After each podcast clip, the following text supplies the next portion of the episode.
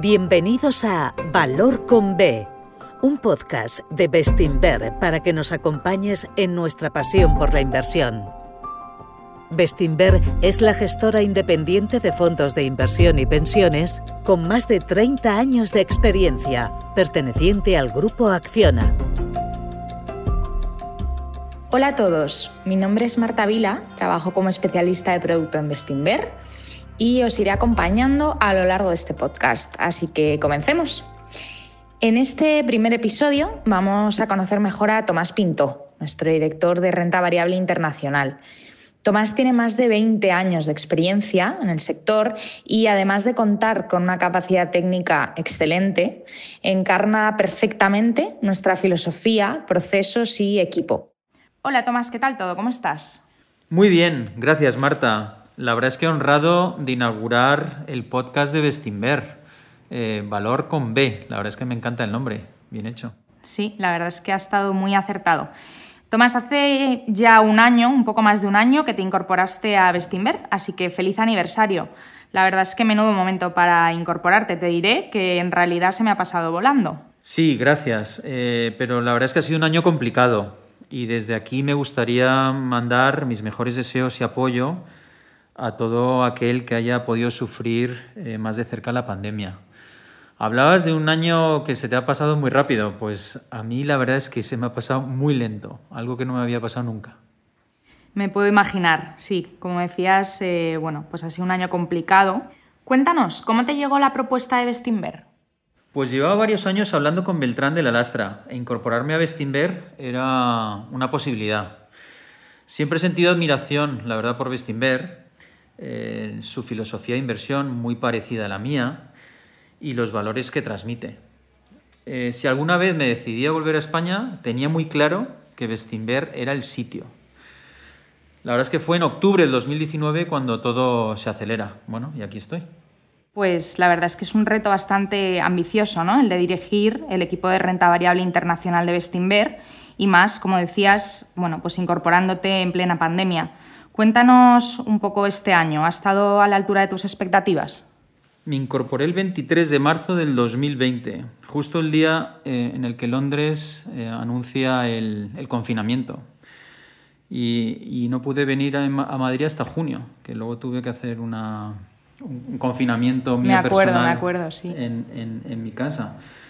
La verdad es que hacerte con las nuevas carteras, nuevo equipo, nueva organización, eh, estar a distancia, no habría salido bien sin el apoyo, insisto, de, sobre todo de mi equipo de inversión, que enseguida nos hicimos el uno al otro, pero desde operaciones, IT, me consiguieron varios ordenadores, eh, todos los sistemas posibles eh, para que pudiese trabajar.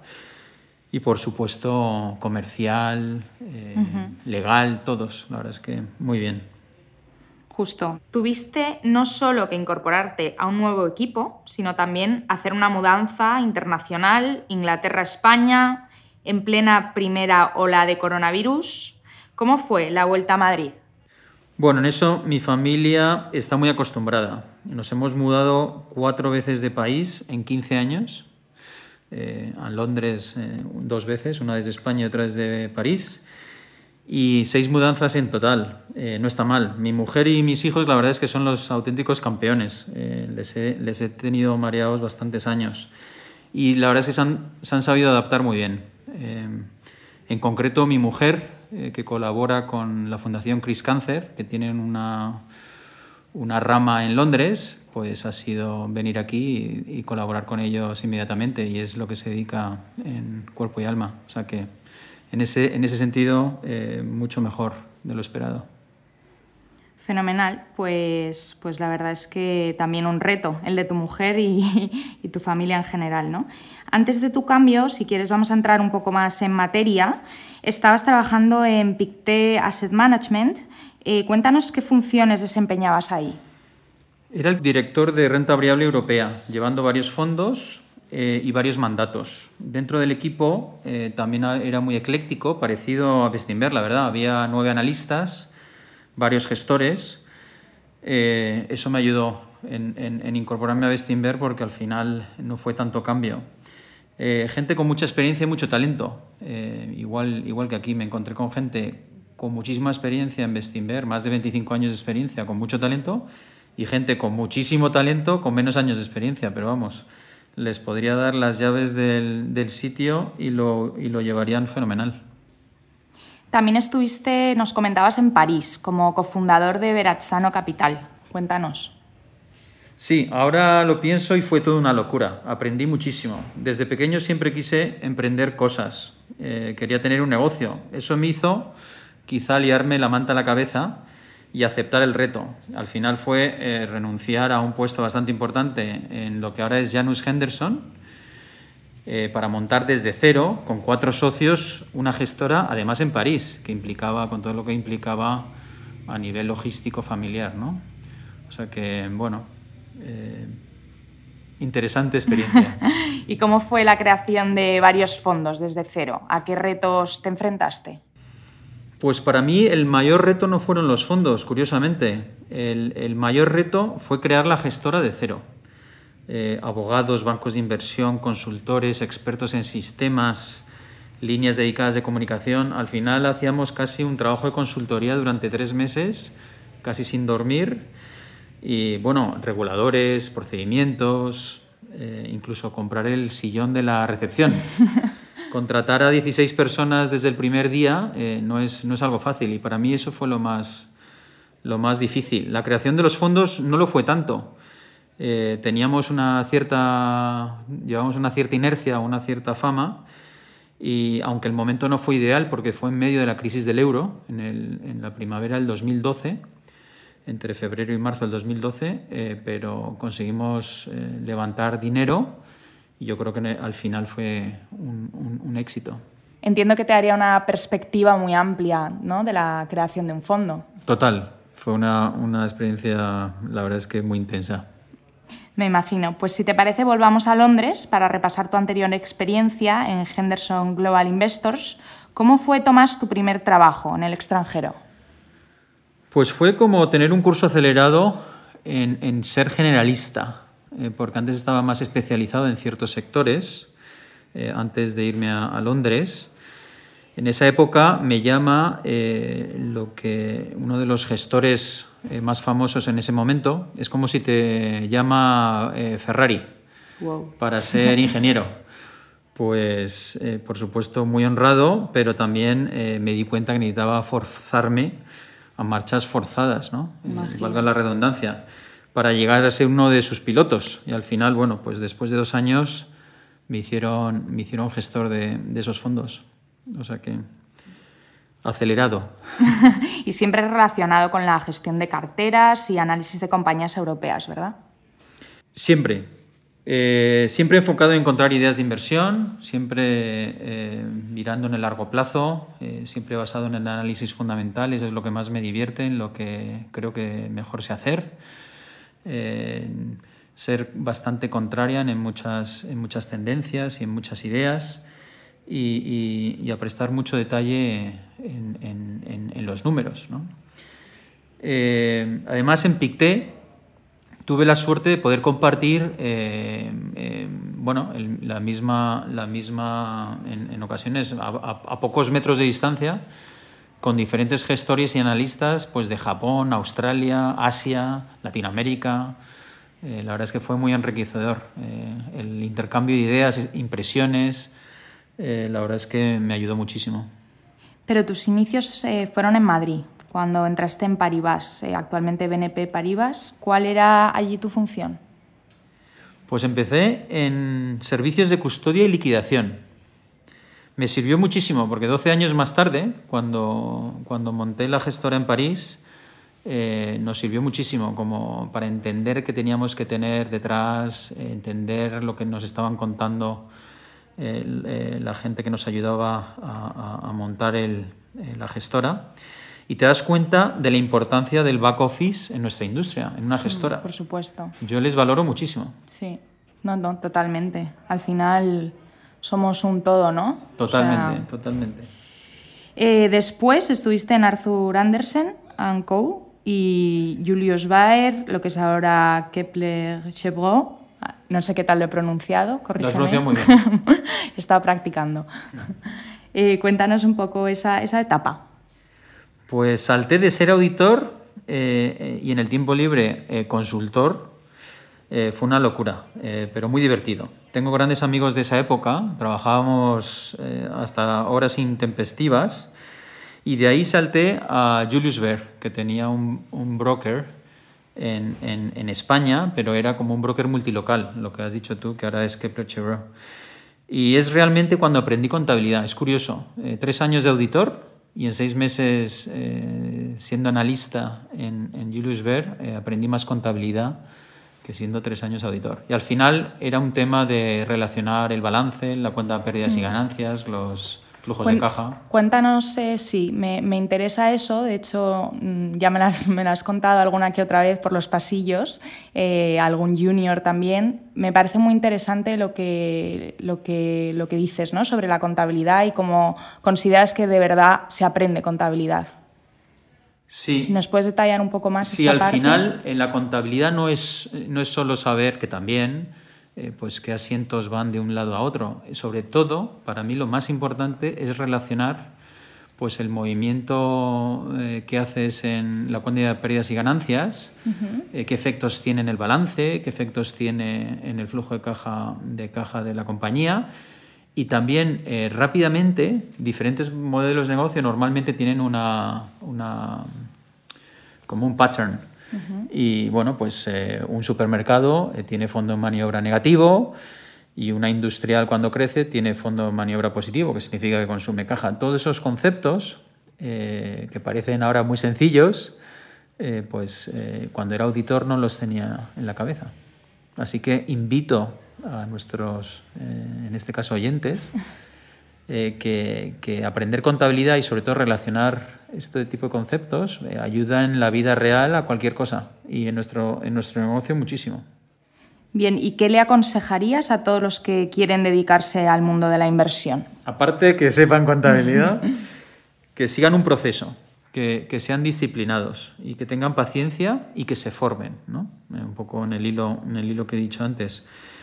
La verdad es que existen eh, muchos caminos para llegar a realmente lo que, lo que uno quiere o lo que uno busca. Eh, creo que yo soy el ejemplo, ¿no? Hemos, hemos, hemos hablado yo creo que cuatro o cinco experiencias y también apretar los dientes y ir a por ello. Al final la vida no es PlayStation, hay momentos muy, muy duros, momentos muy buenos, pero cómo reacciones en los momentos muy duros, sobre todo en esta industria, eh, gestionando dinero o siendo analista eh, de diferentes sitios, te van a marcar y van a, y van a guiarte un poco al futuro, ¿no? Eh, y luego no, no, dar por sentado nada. Al final preguntarse mucho las cosas, eh, que no te cuente una cosa y te lo creas, el ser curioso, ser creativo también, porque hay veces que, que tienes ideas que no suelen, que al principio parecen un poco, un poco revolucionarias o un poco... Sí, diferentes al diferentes, final, ¿no? no tener miedo y bueno, te vas a equivocar muchísimas veces, pero el día que no te equivocas y es diferente, eh, puedes ganar mucho dinero. No, desde luego va de todos mm, totalmente en línea con nuestra filosofía, ¿no? De no hacer caso al, al ruido de mercado, además. Totalmente. Así que es un buen consejo. Eh, lo bueno siempre vuelve y ahora estás otra vez en España, pero en esta ocasión para liderar el equipo de renta variable internacional de una de las mayores gestoras independientes del país. ¿Qué tal te has adaptado al equipo o el equipo a ti? Cuéntanos, que yo ya sé que muy bien, pero cuéntaselo a nuestros oyentes. Pues la verdad es que las dos cosas. Evidentemente al principio ellos se adaptaron a mí, yo jugaba un poco con ventaja, porque yo hice mi, mi due diligence eh, antes de, de, de, venir a Bestinver y, y, y sabía de, de, todos los integrantes en detalle. Pero, pero evidentemente luego me he ido adaptando a ellos, porque luego cada, cada, uno, cada uno es diferente, cada miembro del equipo pues, eh, un, es muy bueno en, en, ciertos, en ciertos sectores o en ciertos aspectos, otro es mucho mejor en otros, y nos hemos ido adaptando todos. Pero lo que tengo clarísimo es que somos mucho mejores juntos hoy que hace seis meses y seremos muchísimo mejores dentro de un año que hoy. Ya me imagino. Eh, la verdad es que yo aprendo todos los días escuchando a la gente de mi equipo, a cualquier miembro del equipo, y la verdad es que eso es un privilegio, un lujo. ¿Y qué crees que aportan tus anteriores experiencias a, este trabajo, a tu trabajo en Bestinver? Pues a lo mejor no soy yo el, más indicado para contestar a esto, pero entiendo que la experiencia de, lidiar con situaciones diversas, haber, haber, em, haberme enfrentado a equipos eclécticos y experimentados, pues como hablaba, muy parecido a lo que, al, equipo que me encontré en Bestinver y, que hemos reforzado además. Eh, haber desarrollado una carrera profesional en diferentes culturas creo que también aporta mucho. Y bueno, en un mundo tan global, creo que cada vez es más importante tener eh, diferentes influencias de diferentes culturas. ¿no? Y luego, eh, haber enfrentado en diferentes, estas diferentes situaciones significa que has cometido muchos errores o te has tenido que enfrentar a situaciones no agradables y bueno, pues de los errores aprendemos y de situaciones desagradables eh, también, ¿no? Y el cómo afrontarlo en el futuro creo que, creo que es muy relevante. Y luego, bueno, ejemplos. Por ejemplo, hemos, hemos integrado los criterios de buen gobierno sociales y medioambientales, que además sé que tú ahora eres una experta. Eh, bueno, pues eso yo ya lo había integrado en PICTE, por ejemplo. ¿no? Pues eso es algo que evidentemente la, curva de aprendizaje de la, de la, de la compañía eh, pues ha visto acortada porque yo ya había hecho esto. Pero bueno, no lo, hubiese, no lo hubiésemos podido integrar en un tiempo yo creo que bastante récord, eh, sin que todo el mundo, no solo el equipo de inversión, sino comunicación, legal, cumplimiento normativo sí, al final tiene que venir ¿no? de todas las áreas. Por esa integración. Y la verdad es que esa actitud estoy encantado. Vale, eh, pues esa es la otra, la otra pregunta que te quería hacer. ¿Qué te está a ti aportando, aportando Bestinver? ¿Cómo es trabajar en esta casa? Pues la verdad es que, como te comentaba, ha sido un año y un mes por ahora y es como si llevase cinco años o casi toda la vida, ¿no? no sé si es bueno o malo. Bueno, pues, pues yo creo que el, entendimiento ha sido, ha sido, para mí ha sido muy bueno. Es decir, eh, significa que hemos encajado muy bien, no solo por la filosofía de inversión, que yo creo que eso era muy claro, análisis fundamental, comprar eh, compañías por debajo de su valor intrínseco, mirar a largo plazo. Eh, pero lo importante es que Bestinver me da la libertad necesaria y imprescindible, y la, y la independencia eh, eh, eh, también imprescindible, para seguir encontrando ideas, no, no, me mete ninguna presión y eso creo que se ve al final. Totalmente. Pues me parece que hemos hecho ya un repaso, no, no, sé si se me escapa algo, pero si te parece vamos a acabar esta charla con tres preguntas rápidas. Muy bien. un libro, Tomás. Pues Lords of Finance, que es como los señores del, dinero, los hombres que quebraron el mundo. Se, escribió en el 2009, eh, justo después de la, de la, crisis del, 2000, del 2008. Y la verdad es que recomiendo. Es, son, es la vida de los cuatro. Eh, la vida de los cuatro responsables de los bancos centrales más importantes en la época de entre el 1915 y 1930 más o menos. Y te da la perspectiva de, del por qué se generó la recesión en el año 27 y de hecho es el germen de luego la, la Segunda Guerra Mundial, ¿no? por el, el, incremento de los populismos y del nazismo en, en, en Europa. Bien, pues me lo apunto. Siguiente pregunta, ¿cómo desconectas del estrés? Esta es fácil, cocinando y jugando al baloncesto. Ah, oye, pues un día nos invitas a los que estamos por aquí a, comer. Eh, y la última, una cita. No sé si es una cita, pero lo digo mucho, que es huelga a la japonesa. Al final, el significado es que si, te, si crees que te están yendo mal las cosas o si ves algún problema, agacha la cabeza y curra un poco más, que seguro eh, se soluciona. Pues muchas gracias, Tomás, por estar este rato contándonos más sobre tu experiencia profesional y bueno, haciendo un pequeño repaso de tu, de tu primer año en Bestinver. Muchas gracias a vosotros. Hasta luego.